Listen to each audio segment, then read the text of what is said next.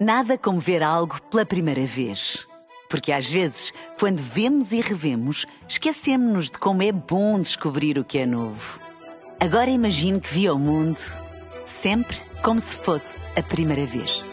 Zais. Veja como se fosse a primeira vez. Na rádio, no digital, em podcast. Música para sentir, informação para decidir. Notícias, Cristina Nascimento, bom dia.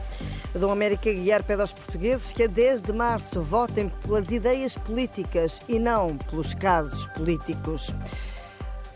Bastonário da Ordem dos Enfermeiros preocupada com escusas no setor. Abrir a indicação de que cerca de 26 palestinianos morreram esta madrugada na sequência de um bombardeamento israelita à cidade de Khan Yunis, no sul da faixa de Gaza. De acordo com a agência de notícias WAFA, há ainda 23 feridos a registar. Esta sexta-feira, 40 caminhões de ajuda humanitária descarregaram material médico e alimentos na faixa de Gaza. Na próxima semana, na quarta-feira, o Papa Francisco vai reunir-se no Vaticano com familiares dos israelitas que permanecem reféns do Hamas e com um grupo de famílias de palestinianos. Por cá, o cardeal Dom Américo Aguiar espera que a Operação Influencer não desvie as atenções das propostas que são realmente importantes para as eleições de 10 de março. Em declarações à margem de uma vigília em defesa do Serviço Nacional de Saúde em Setúbal, o bispo da cidade pediu aos partidos para não deixarem de discutir os problemas dos portugueses. Tenho muita pena se andarmos até 10 de março a discutir os casos ou o caso. Eu acho que é importante, até 10 de março, discutirmos os problemas dos portugueses e discutirmos as soluções que cada partido tem para Portugal e para os portugueses. Porque era importante que, quando chegámos a uma eleição, cada um de nós não votasse na cara da pessoa que é simpática, naquilo que aconteceu não sei onde, não sei quando, mas não. Cada um de nós votasse na escolha de um projeto para Portugal.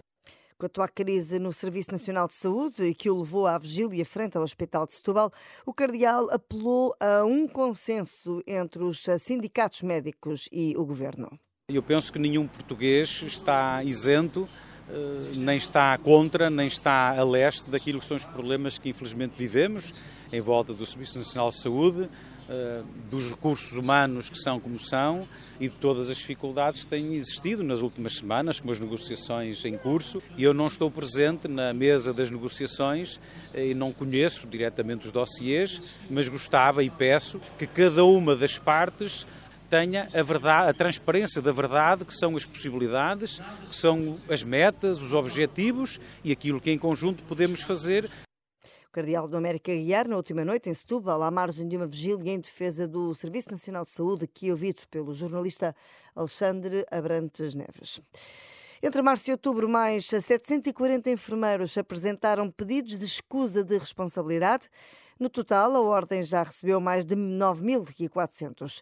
A bastonária, Ana Rita Cavaco, destaca em particular o caso do Serviço de Pediatria do IPO de Lisboa, onde todos os enfermeiros pediram escusa por falta de condições continuamos a ter muita falta de enfermeiros e isso foi o que motivou, por exemplo, uma das últimas escusas a entrar do IPO de Lisboa no serviço de pediatria em que nós passámos a ter apenas dois enfermeiros durante a noite para aquelas crianças e manifestamente não podemos ter. Como agravante, é que aqueles que têm mais experiência uh, estão a ir embora e aqueles que entraram no EPO, na área da pediatria, são enfermeiros muito jovens Ana Rita Cavaco lembra que nenhum enfermeiro recusa prestar cuidados. Estas escusas servem para mostrar que estão a trabalhar sem condições, o que põe em causa a qualidade dos cuidados prestados e a segurança dos próprios doentes. A Caritas Portuguesa lança amanhã mais uma edição da campanha 10 milhões de estrelas, um gesto pela paz. É a 21ª edição da campanha, vai ser lançada em Beja, à margem da caminhada que assinalará o Dia Mundial dos Pobres. Márcia Carvalho, responsável pela iniciativa, fala à Renascença sobre as diferentes dimensões desta campanha e revela que 65% do valor angariado reverte para a Ação Nacional da Rede Caritas e 35% destinam-se ao Fundo Lusófono Laudato Si. Esta é uma campanha tem realmente estas duas vertentes. Ela, é, por um lado, é uma campanha de consciencialização para, este, para a dimensão dos valores da paz, mas, obviamente, também é uma campanha de angariação de fundos. Ela tem uma dupla finalidade em termos de angariação, uma percentagem maior que fica para todas as cáritas diocesanas, ela reforça a ação local das cáritas diocesanas. Cada vela vendida numa localidade vai apoiar a população daquela localidade. Por outro lado, ela tem também uma vertente de corresponsabilidade com aqueles que vivem fora de Portugal e com quem nós também trabalhamos durante o ano, neste caso em concreto com a rede lusófona. Eh, e, portanto, há uma parte também da campanha que vai eh, apoiar as cáritas lusófonas 10 milhões de estrelas, a cada vela da Caritas tem um custo de 2 euros. A campanha de 2023 começa amanhã.